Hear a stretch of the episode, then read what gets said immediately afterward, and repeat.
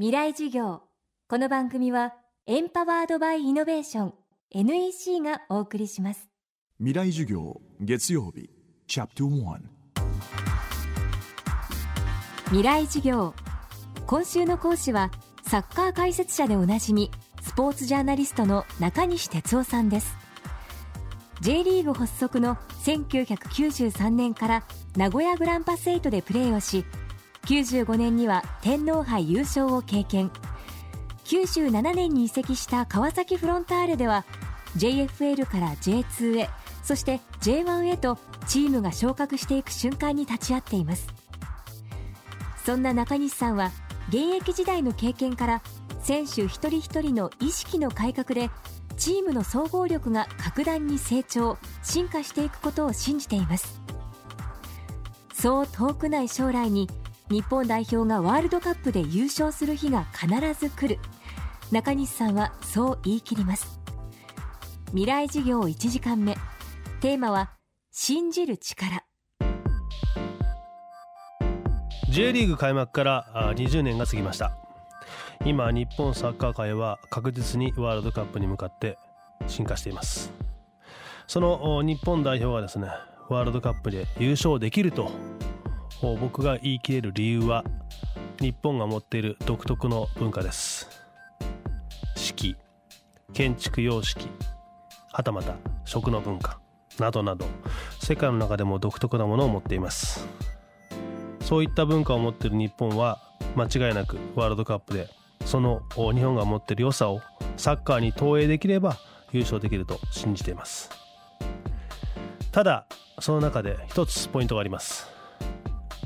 我々日本人は夢を思い描ける力に不足しています。実際ワールドカップベスト4を狙います。ベスト8を狙いますと言ってワールドカップは優勝できるほど簡単ではありません。つまりワールドカップ優勝を口にできればその確率は1%にはなると思いますがワールドカップ目標はベスト4です。ベスト8ですと。言っているうちは絶対にワールドカップに優勝できるとは僕は思いません。当然ながらこれだけ科学がサッカースポーツに介入してくるともうまぐれでフロックで世界一になるということはありえません。といった意味からもこれからの日本人日本代表選手に求められるのは自分たちがワールドカップに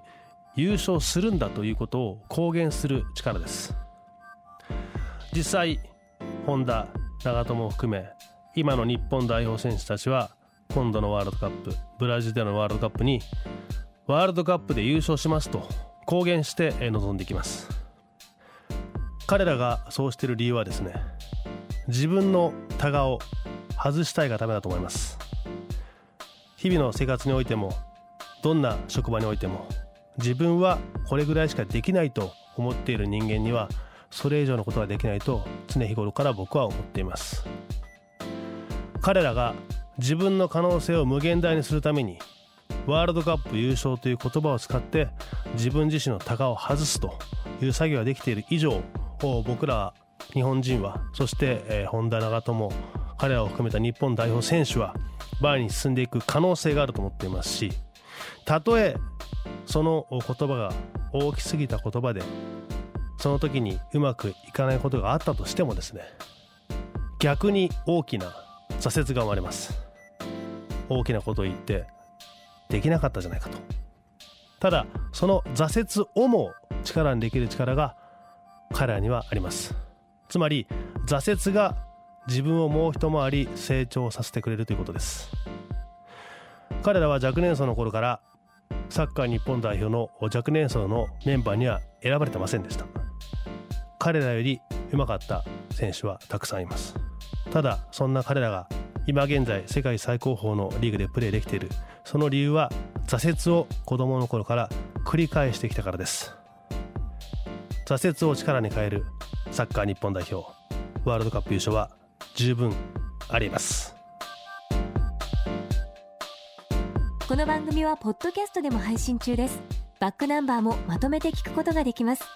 アクセスは東京 FM のトップページからどうぞ。未来事業明日も中西哲夫さんの講義をお送りします。